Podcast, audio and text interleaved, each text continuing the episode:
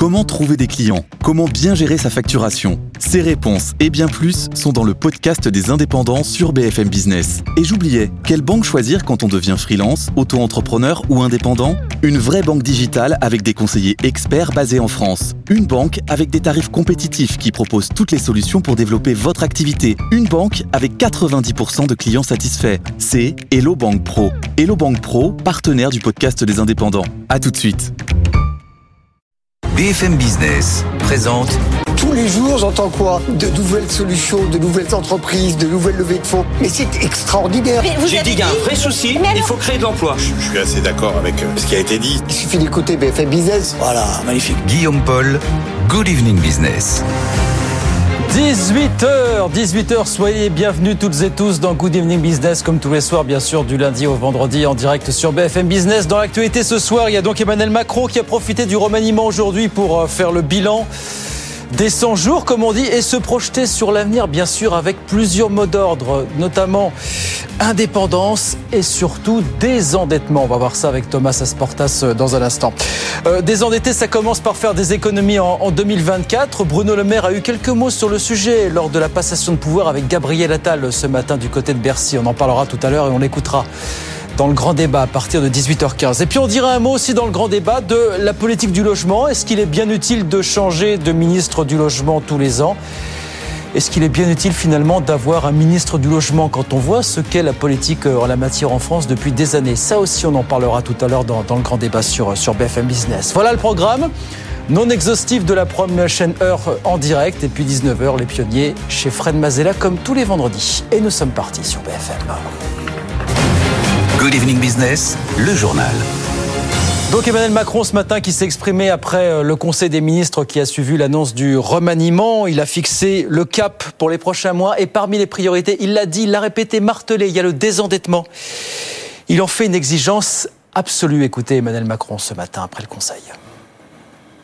Nous aurons, dès la rentrée, à préparer euh, le pays pour euh, un cadre exigeant et l'ordre en matière de finances publiques. Nous allons pleinement décliner la stratégie de finances publiques qui seule nous permet d'être forts, c'est-à-dire celle qui, de manière crédible, donne le chemin d'un début de remboursement de la dette, de la poursuite de la baisse des impôts et d'une gestion raisonnable de nos déficits, parce que c'est ce qui donne de la crédibilité à la France en Europe et nous permet de poursuivre la stratégie qui est la nôtre depuis six ans, d'une France revenue au, cœur du continent européen et qui sait bâtir une Europe plus souveraine, plus unie, plus démocratique. Voilà un cadre exigeant et l'ordre dans les finances publiques. Bonsoir Thomas. Bonsoir Guillaume. Bruno Le Maire, on a remis une louche aussi sur euh, le désendettement, on l'entendra dans, dans un quart d'heure évidemment. Mais enfin, pour Emmanuel Macron, c'est clairement la priorité du prochain budget suite 2024 finalement. hein. Oui Guillaume, et il ajoute que la France ne peut être crédible en Europe que si elle est sérieuse. Et c'est vrai que la situation de nos finances publiques est très préoccupante, non seulement dans l'absolu, mais aussi par rapport à tous nos voisins européens. C'est la Cour des comptes qui le rappelait le mois dernier. La France est le seul des huit grands pays européens à attendre 2027 pour repasser sous les 3% de déficit. Alors que l'Italie y sera dès 2025, l'Espagne dès l'an prochain, alors que nos voisins en plus partent de plus haut. Aujourd'hui, ils ont plus de déficit que nous.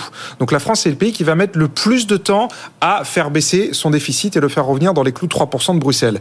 Pour ce qui est de la dette, là aussi ça va pas. La France est le pays qui l'aura le plus creusé entre 2019, donc avant le- le- le- la dette, avant la pandémie, pardon, et 2026. 12 points de dette en plus.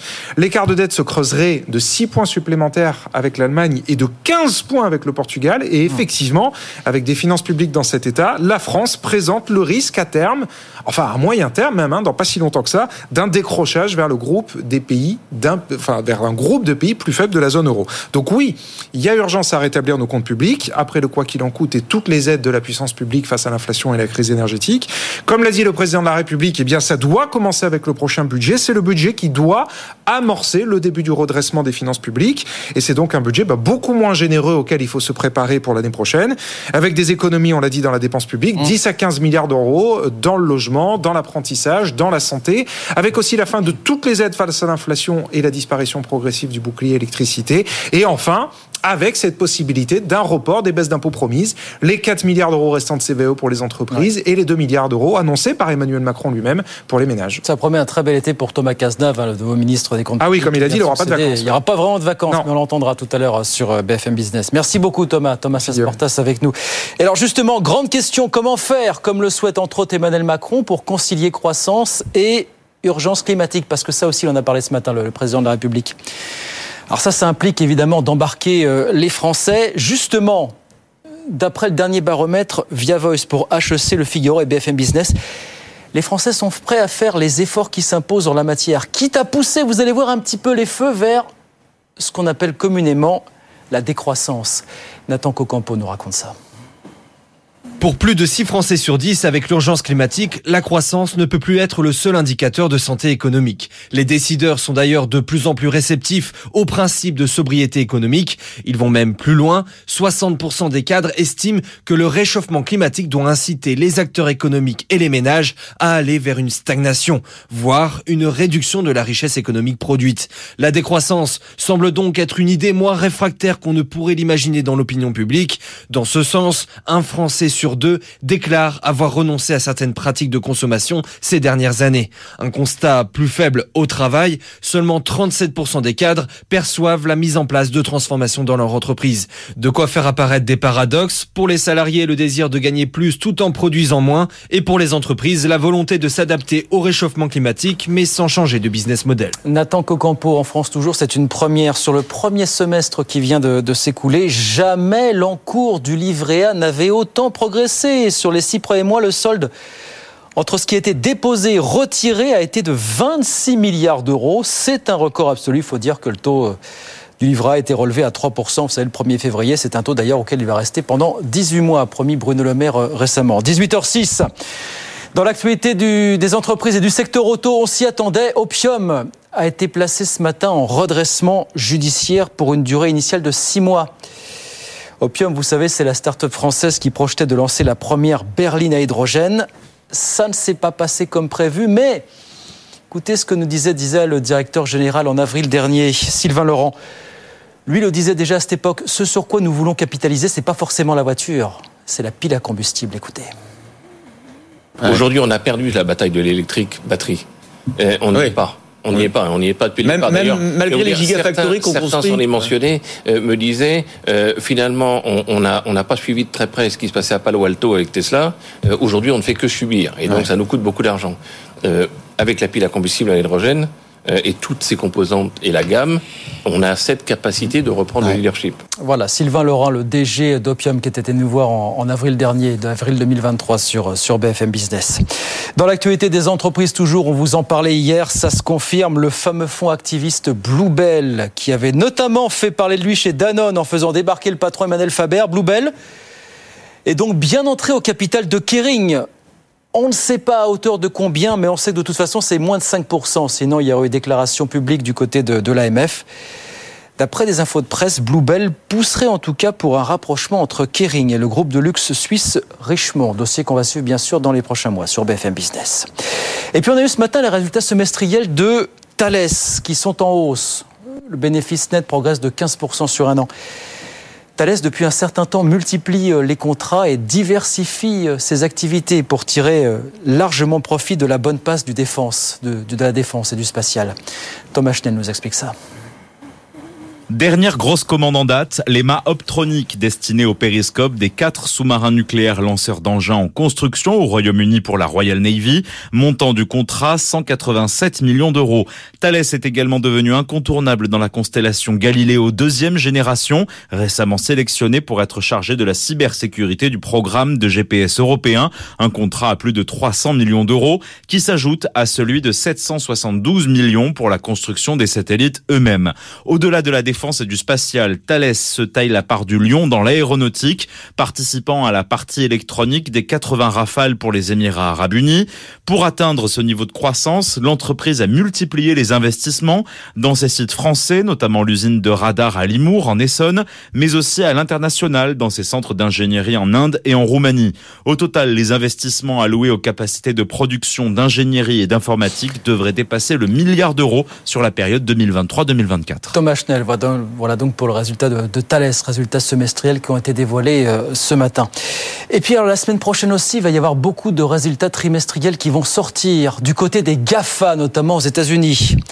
On aura Microsoft et Google mardi soir, Meta jeudi. Les marchés n'ont pas l'air de redouter spécialement de mauvaises nouvelles, tant la santé financière des GAFA reste exceptionnelle, malgré tout ce qu'ils ont encaissé depuis euh, quelques années. Frédéric Simotel.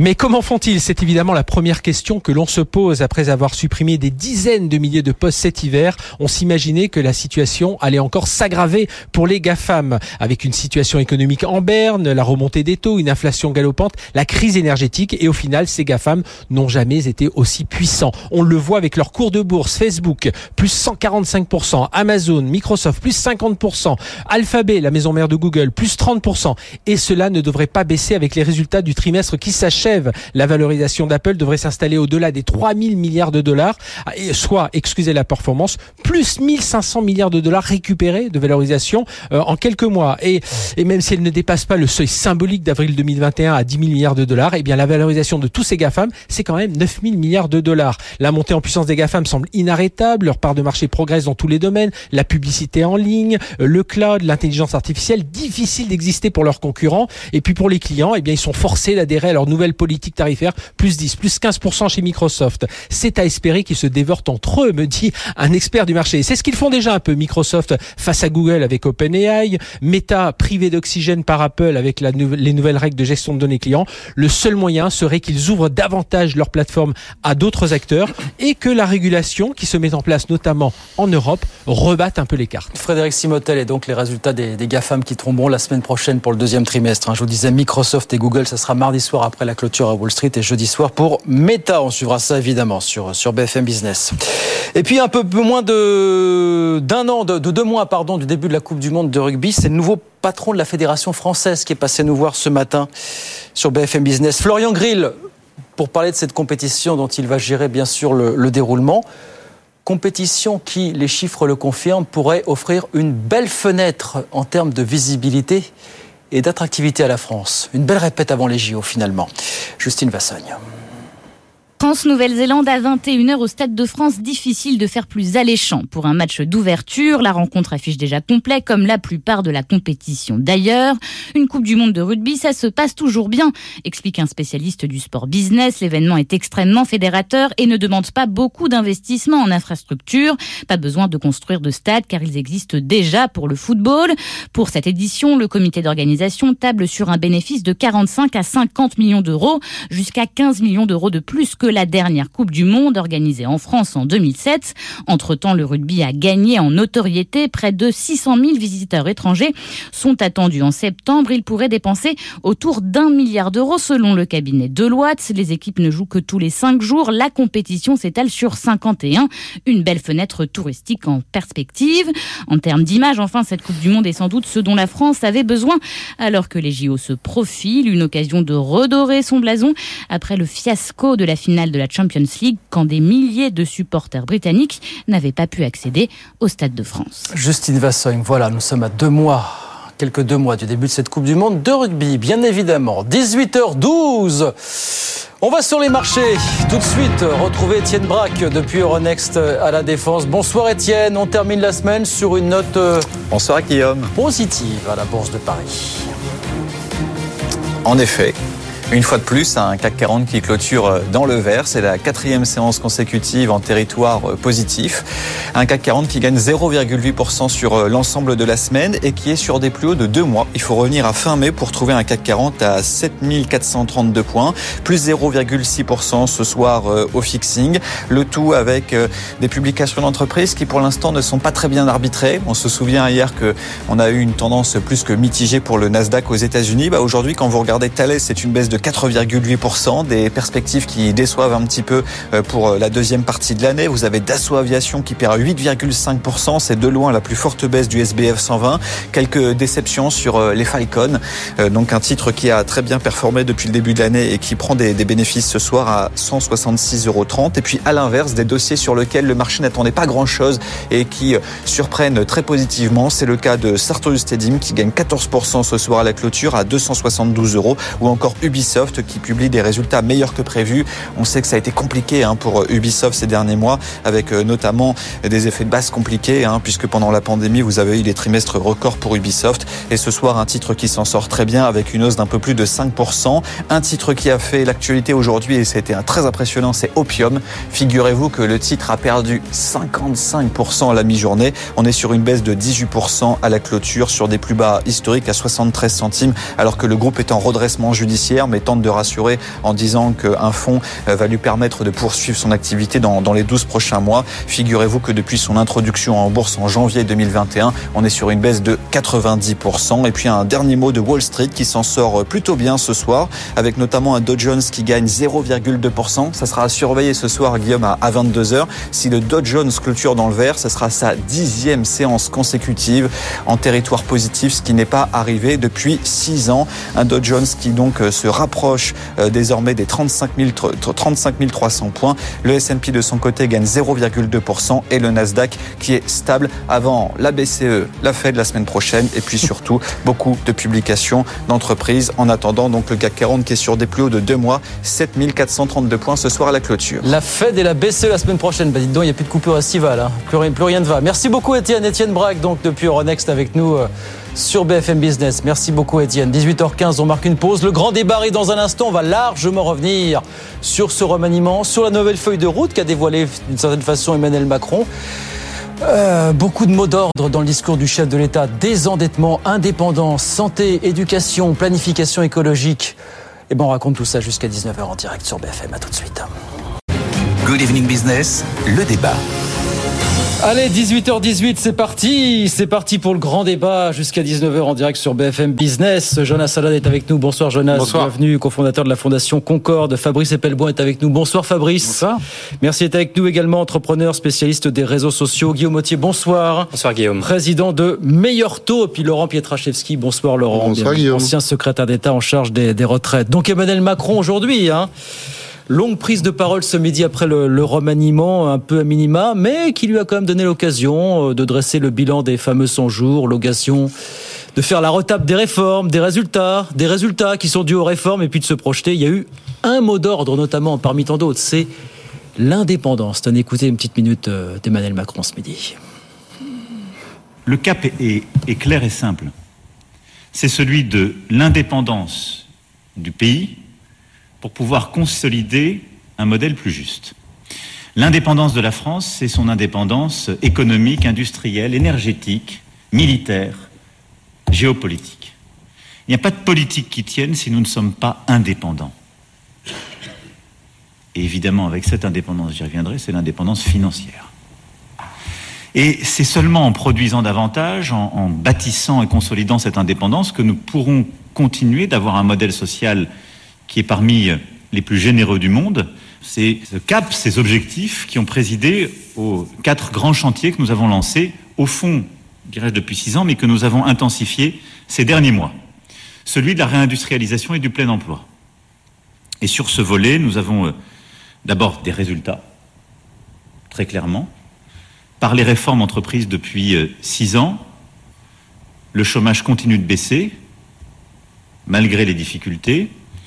Nous avons créé 1 700 000 emplois, dont euh, plus de 100 000 dans euh, l'industrie. Nous avons rouvert et nous continuons de rouvrir des usines, là où nous enfermions depuis des décennies. Et donc, nous réindustrialisons, nous avons passé les textes, là aussi, avec euh, le projet de loi pour l'industrie verte, qui vient décliner en France une stratégie européenne que nous avons voulu, alors que les Américains redoublaient d'efforts sur ce volet. Voilà Emmanuel Macron ce matin après ce premier conseil des ministres post-remaniement. Alors je ne sais pas comment l'interpréter cette prise de parole. quoi. C'est quoi? C'est un bilan des cinq jours? C'est une projection? C'est quoi, Jonas? Est-ce que ça vous non Est-ce que ça vous embarque? Voilà. Non, ça s'appelle du SAV. Et Emmanuel Macron du SAV. du SAV. Emmanuel Macron est très bon dans ce dans ce, cet exercice qui consiste à faire le service après-vente des propres réformes, des résultats qu'il a mis en place suite aux résultats qu'il y avait eu des réformes qu'il a mis lui-même en place. C'est très intéressant dans le sens où en fait, on a souvent des caps. Simplement, les chiffres ne sont pas très clairement abordés. On parle d'indépendance. Vous voyez, par exemple, je suis allé chercher en fait les chiffres. euh, voilà, je, je trouve que le cap est intéressant. Donc là, plutôt, c'est un point positif pour le gouvernement. Mais je prends les chiffres. Donc, euh, quand Emmanuel Macron arrive euh, à l'Élysée, euh, on a 12%, 13% de notre PIB qui est dans l'industrie, alors qu'avant c'était à 20%. Aujourd'hui, on a 9% seulement de notre PIB qui est industriel. Je regarde sur l'indépendance énergétique. On nous a annoncé encore il y a peu de temps l'augmentation de la facture. Alors on nous dit en permanence, oui, mais par rapport au reste de l'Europe, c'est une réalité. Oui, mais enfin, on est capable de fermer des réacteurs nucléaires. Plus 10% encore d'augmentation. C'est-à-dire l'avantage compétitif qu'on avait avec le nucléaire, on l'a perdu. Donc notre indépendance, notamment vis-à-vis de l'Allemagne et d'autres pays européens, on l'a perdu. Donc moi, je veux bien. Ces caps sont intéressants. Et ça va même dans le bon sens. Mais le problème, c'est que les résultats, à part le chômage, qui est le résultat le plus prégnant de ce quinquennat et qui est un résultat qui est très positif, les résultats ne sont pas là. J'espère qu'avec ce, nouveau gouvernement, dont on voit bien qu'en fait, on a, voilà, c'est un jeu de chaises musicales. C'est-à-dire, dans le fond, il n'y a pas une grande, il n'y a pas un changement d'orientation. Là, on voit bien, c'est le même, enfin, il aurait pu faire ce discours il y a, il y a- il y a- six mois, il le faisait déjà. Et J'espère qu'avec ce nouveau gouvernement, on aura des résultats. Fabrice, est-ce que vous êtes d'accord avec euh, ce que vous attendez de voir, vous aussi Sur le chiffre, bien sûr. Euh, sur le discours du président, j'ai l'impression qu'il parle d'un autre pays dans lequel il n'y a pas eu ces- toutes ces manifestations et ces heures autour de la réforme des retraites, il n'y a pas eu d'émeutes, euh, et qu'au final, euh, ces 100 jours se sont bien passés, ce qui est évidemment pas le cas. Alors, c'est sûr que l'exercice n'était pas facile et il ne pouvait pas faire un vrai bilan de ces 100 jours parce qu'il est catastrophique, notamment sur le plan social, sur le plan de la déstructuration du social. C'est un exercice imposé, tout le monde l'attendait pour le 14 juillet. Il l'avait d'ailleurs lui-même Oui, annoncé, oui, je crois, sur oui, votre antenne même, euh, pour le 14 juillet. Il s'est défilé, pour ainsi dire, pour le 14 juillet. On a eu droit à une séance de rattrapage. euh, la va-vite, objectivement, il s'en est bien sorti vu la situation. Laurent Sur la Pietraszewski forme, ouais. qui va. Sur la forme, c'est plutôt bien joué. Je trouve que d'abord, le, le, le, le président de la République, non, mais pourquoi? Moi, j'ai fait quelques conseils de ministres, donc je peux, peux vous dire, je trouve que c'est plutôt bien joué. Pourquoi? On, on est dans un Cénacle qui est habituellement fermé à la presse, euh, fermé aux médias, et euh, là, il, laisse venir euh, les médias et lit sur le fond ce, ce, ce, ce brief là que je fais moi chaque semaine aux ministres. Eh bien, je vais le partager avec tout le monde et je vais le partager avec l'ensemble des Français. Donc d'abord, je trouve que ça envoie une image à la fois de, de volonté de partage euh, au, au même niveau presque hein, pour ceux qui sont ministres que pour ceux qui peuvent suivre ça. euh, Voilà, de je suis d'accord, il nous fait, il nous fait là ce qu'il n'a pas fait le 14 juillet. Ça- ça- De l'autre sérieusement, côté, euh, et- en introduction d'un Conseil des ministres, euh, quelques jours après des émeutes qui ont embrasé toute la France, c'est comme ça que ça se passe en réalité. Mais euh, d'abord, il n'y a pas des émeutes au quotidien, donc euh, Non, ça va vous a pas échappé. crise quand même assez intense, euh, c'est vraiment alors, ça. écoutez, Alors, je vais vous dire très franchement, des situations de crise en France depuis le 2017, il y en a eu beaucoup, il y en a eu également pas mal euh, avant avec les attentats en 2015. Donc on peut dire que effectivement, les présidents de la République, quand ils interviennent, quel que soit leur parcours politique, ils ont à la fois la nécessité de projeter les ministres, et là c'est le cas, c'est un nouveau gouvernement dans là où on les attend sur leur feuille de route,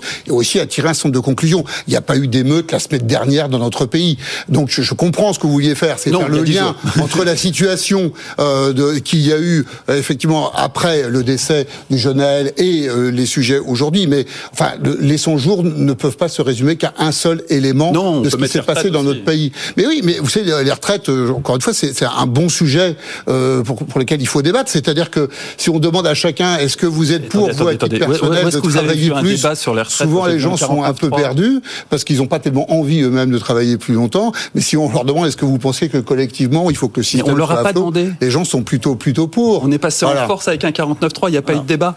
Le Donc, débat au écoutez, je Sénat vous avais a dit été loupé, écourté, mais c'est bien, c'est super. Sénat- Mais écoutez, moi je vous invite à regarder LCP. Vous allez voir le nombre d'heures Ah bah de débat de que vous avez vu sur les le- sujets de Allez, retraite. on- on- on- pour les concurrents, c'est pas mal. Bon, Guillaume Mottier, est-ce que, Guillaume Mottier, meilleur taux, est-ce que ce discours vous embarque? Voilà, vous dites on a un cap. Alors, Voilà, bon, qui ne demande que confirmation, est un, est un peu fort, mais je pense qu'il y a clairement deux, euh, deux dimensions, deux enjeux. Le premier, c'est de donner du souffle. D'ailleurs, il n'y a pas de mot plus gaulien que le mot indépendance. On voit bien qu'il essaie de donner de l'ampleur, du souffle, à un remaniement qui quand quand même a été plutôt une forme de recentrage, je dirais même peut-être un peu de repli, à la fois sur, on va dire, le camp majoritaire et puis des gens qui sont plutôt des professionnels aguerris de la politique. Et ça peut avoir du sens de faire ça, mais c'est vrai que ce remaniement est plutôt une forme de recentrage. Et là, l'objectif, c'était de donner plutôt de l'ouverture, de donner un peu de souffle et de perspective. Et ça, on peut, on peut, comprendre qu'il ait eu envie de le faire. Et puis la deuxième chose, bah, c'est de donner plutôt une dimension positive, voilà, en parlant de développement, en parlant de baisse du chômage, à des sujets et un agenda politique qui risquent au contraire d'être assez, assez durs, parce que quel sujet va forcément marquer les mois qui viennent? C'est le sujet de la dette, le sujet des dépenses publiques. Et là, il va falloir rentrer dans le dur. Ce qu'on a entendu jusqu'à présent de la part du gouvernement, les annonces de Bruno Le Maire aux assises des dépenses publiques, mm. étaient honnêtement pas du tout à la hauteur du sujet.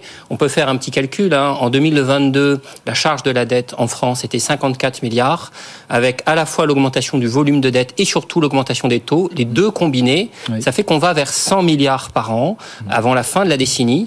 Et là, évidemment, ça, ça demande des mesures très très dures. Et donc, évidemment, il faut présenter ça de façon un petit peu positive. C'est ce qu'il a essayé de faire. On parlera du budget 2024 dans quelques minutes après 18h30. Juste sur les chiffres que vous citiez sur la réindustrialisation, effectivement, la destruction de, de, de, de valeur dans, dans le domaine industriel. Dans quelle mesure on attribue ça à Emmanuel Macron? Voilà, ce sont, des, ce sont les résultats d'années et des années, bah, d'années de désindustrialisation. Pardon, mais quand, quand, là, là, pour le coup, je, je vous donnais deux exemples sur l'industrie et sur l'énergie c'est lui qui poursuit la fermeture de Fessenheim, qui appuie sur le bouton qui ferme Fessenheim. Alors c'est vrai que sur le nucléaire, il est un peu dans, la, dans le même mood que, que François. Voilà. Et deuxièmement, voilà. quand ça fait six ans que vous êtes président de la République et vous dites que, en tout cas, il voulait incarner le volontarisme en politique, vous pouvez pas au bout de six ans dire que vous n'êtes pas responsable. Fabrice, sinon, sinon, et enfin dernier point, juste, j'ai une chose à dire par rapport à, au Conseil des ministres en question. Mmh. Euh, j'ai écouté euh, assez largement ce qu'il a dit, et il y a beaucoup de cadres sur votre antenne. Euh, il y a aussi une façon de considérer ces ministres. Je veux le dire euh, il a dit vous êtes en gros des responsables de l'administration. C'est-à-dire qu'en gros pour lui c'est un peu comme vous savez il y a, il y a des entreprises dans lesquelles il y a le président, il y a le directeur général. Pour lui, les ministres sont vraiment des directeurs généraux. Ce ne sont pas des présidents avec une force politique qui peuvent imposer quelque chose. Et donc après, on s'étonne qu'ils ne marquent pas politiquement de leur mmh. empreinte euh, un ça, quinquennat. Ça, c'est une question que je vous poserai tout, mmh. à, question tout à l'heure. Sur... On a un problème managérial. Est-ce qu'on est sur les limites de la société civile? Entre autres, c'est une question que je vous poserai, mais ça, on parlera de ça dans, dans un quart d'heure. Sur l'industrie, je voudrais votre avis, Fabrice. L'industrie, je suis pas du tout spécialiste. Moi, mon domaine, c'est le numérique. Mais il y a des choses très similaires. Le, le cloud, typiquement, c'est un mouvement qui consiste à démonter l'usine que toutes les entreprises avaient dans leur IT qui jusqu'ici tournaient sur les ordinateurs de chacune des entreprises et les mettre sur l'ordinateur de quelqu'un d'autre, grosso modo, qui est plus puissant, plus rationnel et, et surtout beaucoup plus économique. Et, et c'est un véritable mouvement de désindustrialisation technique. Et la problématique qu'on a assistée, qui s'est considérablement accélérée sous Macron, hein, c'est une désindustrialisation au profit des fameux GAFAM. C'est-à-dire essentiellement Microsoft et Amazon. On en parlera tout à l'heure. Et, et là, on, on, a une désindustrialisation massive. Mm. On, on, est au stade où Elon Musk a annoncé, qui est un autre domaine, euh, a annoncé que désormais la technologie qui faisait tourner les Tesla serait disponible pour d'autres constructeurs automobiles. On va se retrouver avec des fabricants automobiles qui vont se contenter de fabriquer une carrosserie, des roues, et toute l'intelligence, c'est-à-dire toute la valeur, ira dans la technologie d'Elon Musk, de la même façon que très concrètement, tous nos grands industriels qui ont massivement choisi du cloud américain, encouragé mmh, euh, en mmh. cela par l'État, vont demain faire face à l'augmentation du dollar et donc des coûts de licence. Et puis le fait que vous avez beau être un énorme industriel comme Carrefour, par exemple, en face, vous êtes un nain à côté de Google ou d'Amazon. Un nain. Et c'est Google et Amazon qui vous imposeront leurs lois. Et ça, c'est un mouvement de masse qui a été très très largement favorisé bon. par Macron. Il pas entendre ces détails, le président point. ce matin. Hein, je oui, juste dire un point, mais parce que je, je, je l'ai en tête, je pense que c'est le cas aussi. Juste rappeler quand même que euh, le bilan en matière d'emploi industriel est positif. La France a recréé des emplois industriels euh, en 2022, donc c'est une réalité oui, mais objective, incontestable, euh, à plus de 12 000. Mais, mais c'est déjà pas mal, euh, Guillaume, parce que sur le fond, moi je, je, suis comme Jonas, je pense qu'il faut, il faut voir les faits. Hein. Bon, les, les grands projets de Gigafactory qu'on a en France, dans les Hauts-de-France, et on a plusieurs, c'est quand même là potentiellement, je, je, je le dis encore, mais euh, à Dunkerque, c'est 16 000 emplois. On se demande où est-ce qu'on va trouver les 16 000 emplois. On est en train de, de, chercher à faire que les entreprises entre elles ne se fassent pas la guerre pour les ressources. Donc, vous voyez ce que je veux dire? Je, je prends le point tel qu'il est dit aujourd'hui, et je voudrais pas dire juste demain sera plus beau, mais quand même, on peut avoir un peu d'espoir. Allez, on met une petite pause. Good Evening Business, le débat.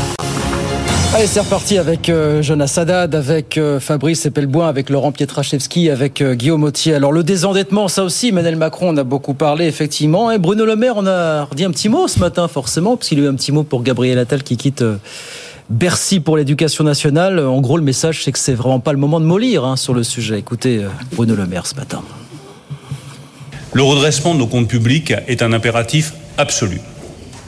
Le désendettement accéléré de la France est un impératif absolu. La réduction de nos dépenses publiques, dans un pays qui a encore le niveau de dépenses publiques parmi les plus élevés des pays développés, est un impératif absolu. Et cela ne peut pas et ne doit pas se faire par l'augmentation des impôts qui pèsent déjà trop lourdement sur nos compatriotes.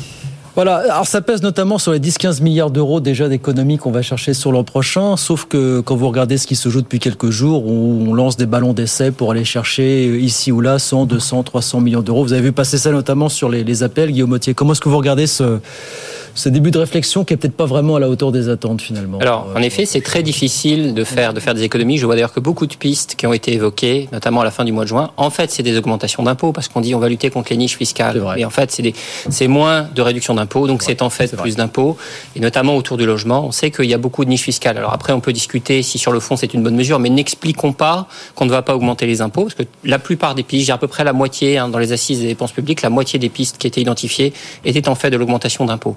Ce qui est à l'échelle du sujet. Si on veut faire vraiment 10 milliards, 10 milliards, c'est probablement trop peu. Pense qu'il faut faire, c'est beaucoup plus que ça.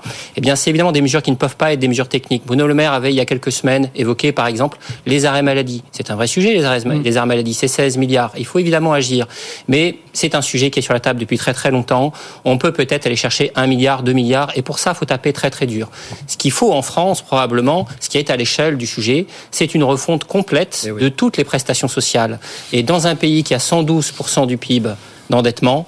L'action résolue sur les dépenses, c'est le point de passage obligé pour avoir une action sur les dépenses publiques et sur la dette. Et de nouveau, on n'est pas simplement dans un contexte dans lequel les dépenses augmentent, la dette augmente, mais les taux d'intérêt augmentent. Et les deux effets s'augmentent. Les deux effets on a un effet ciseau. Voilà. Jonas Salade, d'accord avec ça? Il faut vraiment aller chercher, rentrer un petit peu dans le dur, là, comme le dit Guillaume, finalement. Alors moi, je suis totalement d'accord avec ça. Euh, et d'ailleurs, le départ de Gabriel Attal signe peut-être le départ de ce qu'on a appelé le désendettement vert. Vous vous souvenez, on en parlait au début de semaine. Oui, oui. Ce, ce, ce, truc, je sais pas ce que c'est, parce que des endettements verts, euh, et qui signe peut-être aussi, je l'espère. Ça a du brainstormer hein, quand même. Ouais, la, la fin... ouais, ouais je, je, vous trouve un peu caustique là. Oui, bah, bah non. Bah, la, la, fin, parfois de mesures un peu gadget. Regardez, euh, on annonce euh, l'impératif de désendettement, et la semaine dernière, je le donnais comme exemple aussi, on annonce une prime pour les gens qui vont rapiécer leurs vêtements. Enfin, si on est vraiment dans l'urgence de désendetter, faut peut-être qu'on évite de faire des primes chaussures, quoi. Bon, ça c'est le premier point. Deuxième point pour taper dans le dur, pour être clair.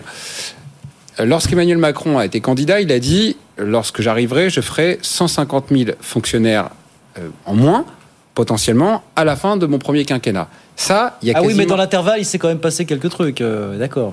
Oui, mais enfin, Covid, dans la, voilà, et, besoin de services publics, proximité, ouais, ouais. il se passe des choses. Surtout les gilets jaunes, en fait. Et dans, c'est oui, ça qui a. Et dans les jaunes. Ouais. Oui, oui. Bon, les gilets jaunes, c'était pas par rapport à ça, c'était par rapport à une taxe carbone. Mais non, non, dans, dans l'intervalle. Non, mais je, juste, je vous laisse dérouler votre pensée, juste pour dire honnêtement, je prends votre votre point, mais moi qui étais à l'Assemblée à, à cette époque-là, je, je vous l'ai dit, effectivement, on a revisité cet objectif de diminution du nombre de fonctionnaires au regard de l'attente très forte de services de proximité d'un certain nombre de nos concitoyens. Oui, mais lorsque, dans cet intervalle, les taux d'intérêt explosent, peut-être qu'on pourrait se poser la question de revoir si c'est toujours pas d'actualité maintenant, puisque l'agilité est, est, le pas propre tabou. du macronisme. C'est pas tabou. Et deuxièmement, il y a un sujet qui est un impensé total, et n'y voyez de ma part aucun sujet politique ou quoi que ce soit c'est en matière d'immigration, on fait un record d'accueil de personnes qui sont de l'immigration, qui viennent peser justement sur nos dépenses en matière de prestations sociales. Et donc, cette année, on a fait un record 547 000, c'est l'Office français pour l'immigration qui le dit, c'est pas, pas, pas des grands fascistes, hein. 547 000 euh, immigrés de plus dans notre pays qui, par nature, quand vous êtes immigré, vous n'allez pas contribuer tout de suite aux prestations sociales. Donc moi, je dis, si on ne met pas en place des politiques de réduction de l'immigration peut-être que d'ailleurs c'est en cours dans le cadre du projet de loi immigration, les prestations sociales et le poids des prestations sociales qui est très fort sur notre budget continueront à s'accroître. Le reste, c'est l'épaisseur du trait. Les deux grandes dépenses, c'est les prestations sociales et la fonction publique. Et je pense que c'est là. Et, la, réforme, parlé.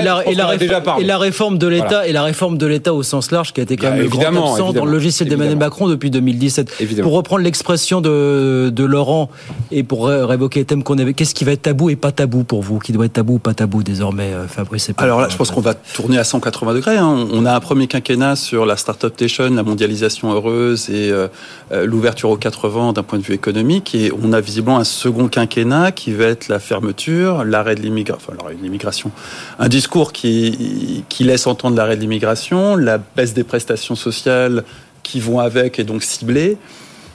Et euh, si on en croit les, les derniers discours de Macron, une forme de souverainisme à la, à De Gaulle, c'est- c'est quand même très difficile d'être crédible hein, quand, quand on, on varie à ce point en- entre deux extrêmes. Ça, ça- ça me paraît très très compliqué d'une part d'embrayer ça sans avoir des remous sociaux qui vont être encore plus catastrophiques que ce qu'on a vu jusqu'ici. Et, et ensuite d'être crédible. Mais sur quel plan, par exemple? Parce que Sur- sur le plan de l'indépendance, ce qu'on évoque, on- ce qu'on on évoque a- sur potentiellement la réduction, enfin, ce que je, les pistes que j'essaie de donner sur les fonctionnaires et la réduction de l'immigration, est-ce que vous pensez vraiment qu'il y a beaucoup de gens dans ce pays qui vont se lever en disant ah bah non il faut Ah oui, continuer oui, massivement ça- à accueillir Ils- des immigrés ils- Moi, ils- présentez-les-moi parce que je... ils vont se lever pour n'importe quelle raison. Ça, il suffit vraiment. On, on peut décréter que le- les, les pullovers sont interdits. Ça, ça créera des troubles sociaux au stade où on en est. hein. Il faut être conscient quand même de l'état du pays. C'est-à-dire qu'en fait, euh, oui, mais il faut, faut- faudra bien bouger des choses du coup. Ah, ça bougera. Guillaume, ça, ça Je pense que factuellement, quand on regarde les dépenses publiques, la majeure partie des dépenses publiques, c'est des dépenses de transfert aujourd'hui. D'ailleurs, Ça, c'est même les hein. fonctionnaires, évidemment, dire qu'il faut réduire le nombre de fonctionnaires, ça paraît assez simple, puisque voilà, c'est un- c'est- c'est une façon assez simple d'illustrer les choses. On voit qu'en pratique, c'est des policiers, c'est des enseignants, c'est c'est très difficile. Par contre, vraiment, la majorité, à peu près 60% des dépenses publiques en France, en fait, c'est des dépenses de transfert, y compris les retraites, sujet que Laurent connaît bien. Mais les dépenses de la branche famille, l'assurance maladie, qui est dedans, qui représente à peu près 200 milliards, c'est très difficile. En fait, quand on regarde, si on considère que les retraites, ça a déjà, ça a déjà été fait, que l'assurance maladie, c'est très dur, il reste les dépenses de la branche famille, il reste Ouais. les allocations de logement, il reste toutes les dépenses dont on a parlé. Et là, probablement, la seule chose à faire, bah, c'est une revue complète pour économiser 30, 40 milliards. Mais ça, ça veut dire des allocations en moins. Et évidemment, les mesures concrètes qui sont derrière, on peut fixer le cap, c'est facile de fixer le cap. Quand on prend les mesures concrètes, c'est beaucoup plus difficile. Et c'est là qu'on voit la différence, au fond, entre les hommes politiques qui vont vraiment, entre guillemets, s'y mettre. Je pense que Bruno Le Maire, malheureusement, bah, qui est un esprit très brillant, il n'y a pas de doute, mais son bilan, son action sur les dépenses publiques, il y a eu beaucoup de déclarations. Dans la pratique, il a plutôt gardé les annonces de dépenses en plus pour lui. Et les mesures de réduction vraiment dans le dur, on n'en a pas tellement vu. Oui, Fabrice. J'ai quand même parce que dans l'éducation nationale, on n'arrive plus à recruter. Soyons clairs. On recrute n'importe qui. On 4 sur 20, on, est à- on, on a le CAPES. Euh, dans la police, on, on a vu une magnifique démonstration qu'en mettant 100% des forces disponibles dans la rue, on n'assurait plus du tout le maintien de l'ordre. Donc on ne va pas se mettre à, à licencier dans la police de sitôt. Euh, quant à l'éducation, c'est pardon. Ce que je dis. je vous coupe euh, sur l'exemple. C'est, c'est- pardon, c'est vraiment le mauvais exemple. L'éducation nationale aujourd'hui dans le budget de l'État, c'est le premier budget de la nation. On est D'ailleurs, et c'est- en ça qu'on. En attendant la charge que- de la dette. que l'augmente- derrière la charge de la dette, évidemment. L'augmentation des moyens n'a pas de sens, puisqu'on n'a fait qu'augmenter les moyens dans l'éducation. Ah, pour, pour avoir un navire qui coule là-dessus. Et notre classement PISA ne fait que décroître. Donc en réalité. le- le navire est au fond de- Non, on mais ça montre en bien que dans, que certains de secteurs, mettre de l'argent en permanence n'est pas la solution. Quoi. So- Soyons honnêtes 5 minutes sur l'éducation. On, on est dans une situation où tous les gens qui en ont les moyens, c'est-à-dire typiquement nous autour du, du plateau, euh, on a mis nos enfants dans le privé. Tous. Absolument tous. En dehors de ceux d'entre nous qui habitent à côté d'Henri IV, tout le monde a mis ses enfants dans le privé. Le ministre de l'Éducation d'hier comme aujourd'hui ont mis leurs enfants dans le privé. Le ministre de l'Éducation d'aujourd'hui vient du privé. Non mais ça. Donc c'est une situation qui est entérinée. Aujourd'hui, l'éducation, notamment C'est dans pas le lui qui a secondaire choisi d'être dans le privé. c'est Non, ses- non, pas du tout, c'est ses Moi, je suis parents. pas le défenseur de Gabriel Attal, mais c'est ses parents qui ont décidé. Ah non, mais c'est pas un reproche que je lui fais. mais franchement, c'est absolument pas un reproche que je lui fais. Toujours est-il que Accessoirement, on- mes on filles a- sont allées au collège, au lycée public. Moi, je suis allé à on la a entériné- À Lille, à Armentières, on doit pouvoir le faire aussi. hein. On a entériné une situation où on a laissé tomber l'éducation secondaire, qui est très très consommateur de ressources, aussi bien financières qu'humaines. Mmh. Euh, et ça paraît très compliqué à ce stade de dire désormais on va licencier. Mais on vous parle pas de licencier dans l'éducation. Encore une fois, il faut que l'État se ressente sur ses missions régaliennes. Alors, et sur les missions qui ne le sont pas, dégagez.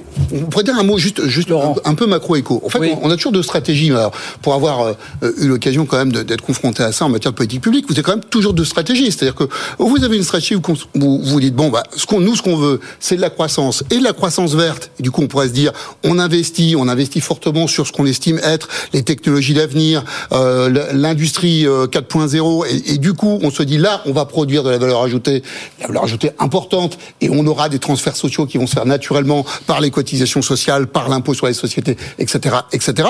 Vous pouvez vous dire bon, bah moi, je suis un peu en situation difficile, voire même très difficile. Je suis tout à fait ok. Hein, on n'est pas loin de ce, cette réflexion-là. 3 000 milliards de dettes, hein, 110% du, du PIB, et dans ce cas-là, on a une position très défensive. Mais moi, je, je, je pense que la position trop défensive, alors, je dis pas qu'il faut pas regarder les différents postes que vous avez évoqués, hein, euh, mais elle a, elle a, je crois, une, difficulté, c'est qu'à la fois, elle tire collectivement notre pays vers une sorte de syndrome dépressif, euh, qui n'est pas très positif quand on veut produire de la valeur ajoutée, et deux, ça le rend pas très attractif pour les investissements qui viennent de l'étranger.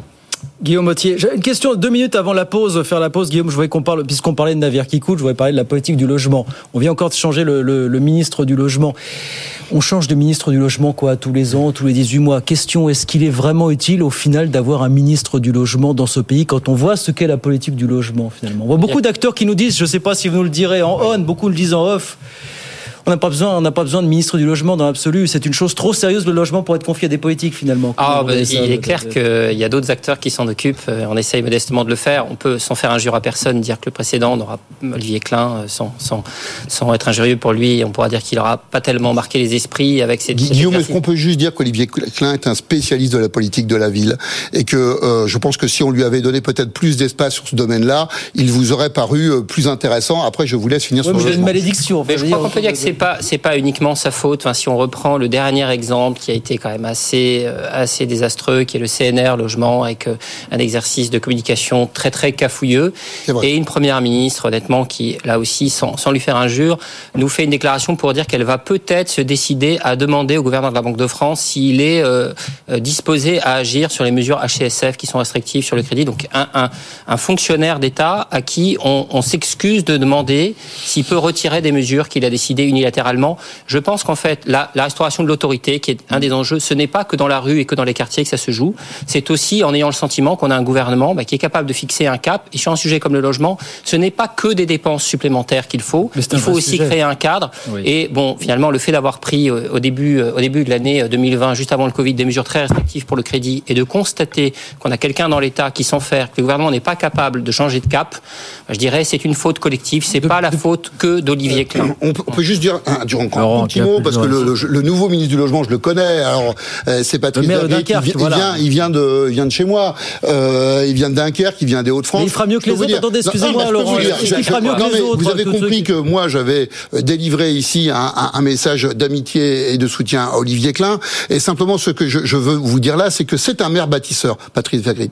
Il sait ce que c'est que d'avoir une vision, y, compris d'ailleurs du tissu industriel en proximité avec sa ville. Et il sait ce que c'est que de devoir faire face à des enjeux, y compris en matière de logement, dans un bassin où je disais tout à l'heure qu'on va devoir créer 16 000 nouveaux emplois. Donc, moi, je lui fais confiance a priori. Après, oui, vous lui ce que vous avez confiance, dit. mais est-ce qu'il aura, il aura plus de marge de manœuvre Ben, que les ministres il du a une logement personnalité politique. Vous savez, de temps en temps, les personnalités politiques oui, font bouger les choses. Patrice, c'est une personnalité politique.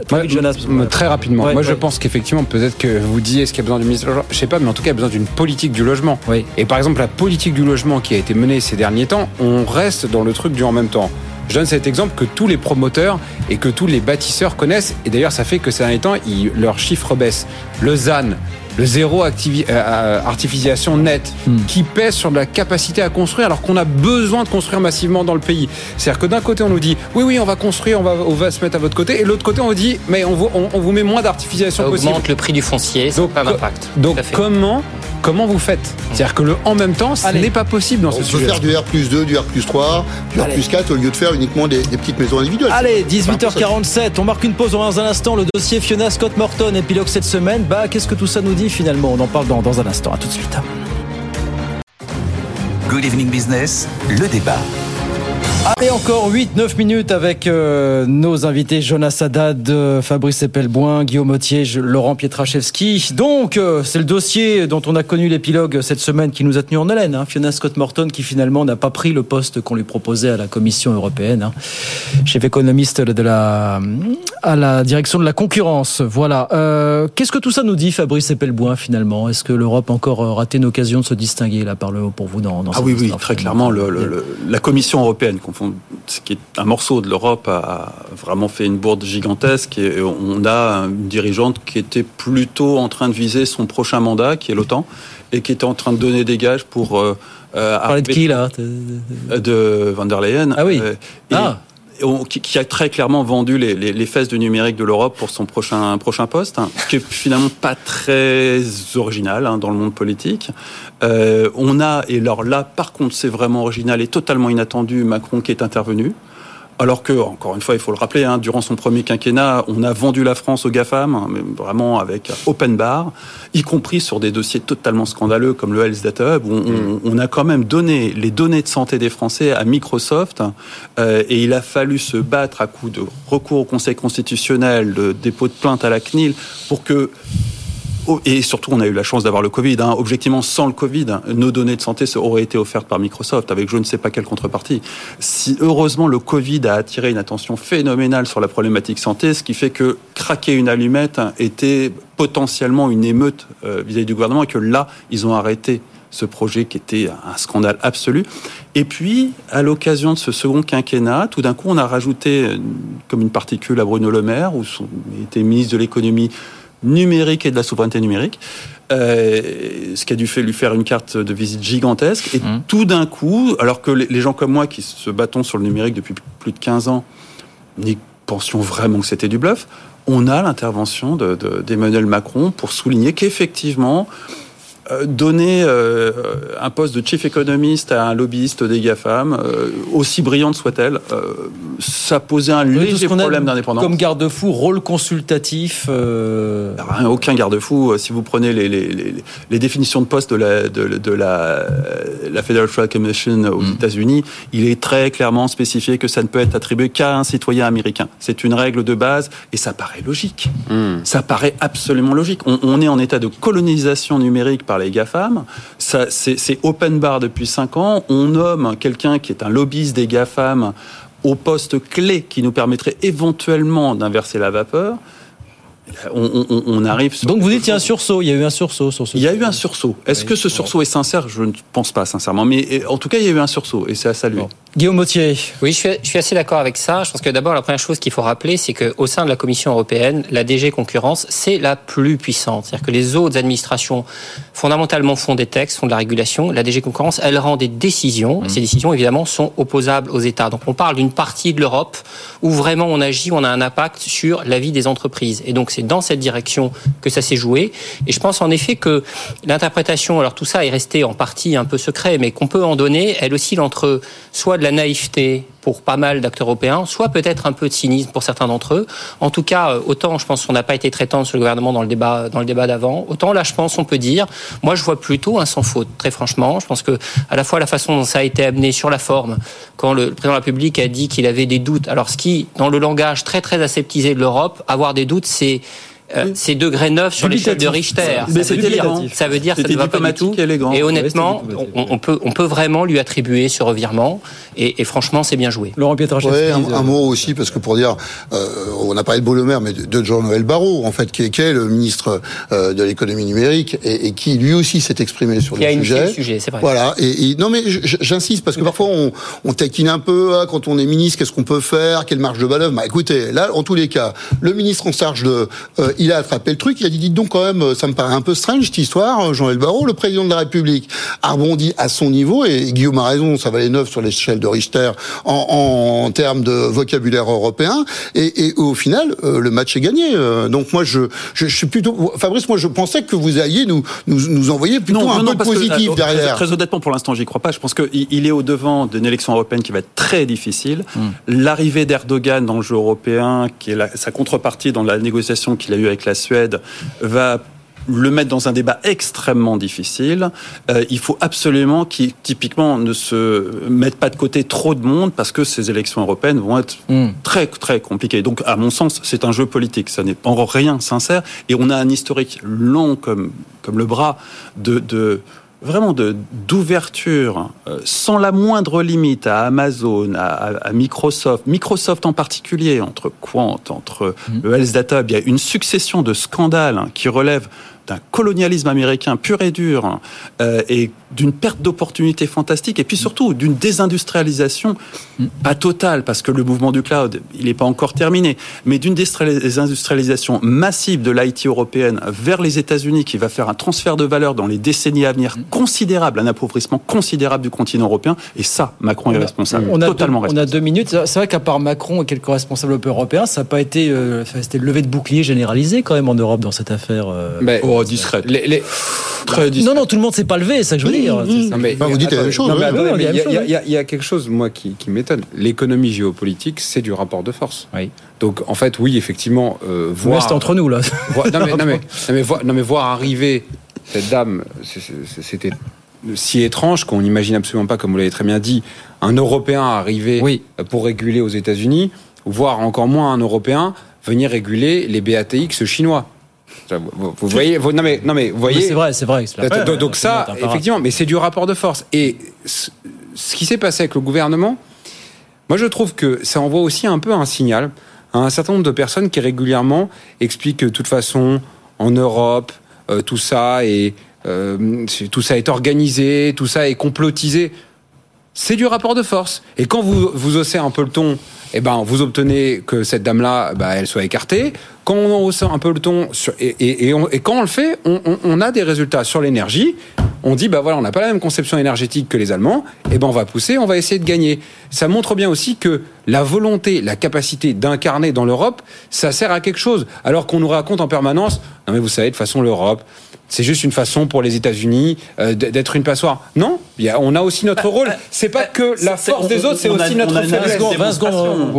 Oui, mais on a notre- une véritable Oui, mais on démonstration. arrive à montrer aussi qu'à un moment, quand, quand- quand on montre, On- quand on montre on a montré qu'à un moment, ça se voyait trop qu'il fallait arrêter les bêtises. Bon. On a les compétences en Europe, on va trouver un poste, Bien euh, sûr on va trouver quelqu'un. Ah, j'espère. Bah, alors, Des cas-là, économistes de- haut niveau On en a eu, Europe, je je crois, un prix Nobel d'économie. Alors, en l'occurrence, il a pris position plutôt en faveur de la Mmh, domination, mais bon. Et, voilà, et en l'occurrence, sa fondation est totalement financée par du GAFAM. Donc, euh, Bon, le- la, la problématique, c'est pas tant de trouver des économistes européens, c'est de lecture- trouver des économistes européens qui ne soient pas en conflit d'intérêts. Oui, voilà. Et puis il y avait une lecture très compétence pour le coup en la matière. Il ne s'agit pas de dire qu'elle n'a pas de compétences. Il s'agit de dire que c'est pas la Ah, bonne personne pour être à la tête d'une direction de la le poste Commission est européenne. toujours, euh, le poste est toujours à pourvoir, en tout cas au moment où on se parle. Bah voilà, c'est terminé sur cette note. Euh, Merci messieurs, merci d'être venus ce soir.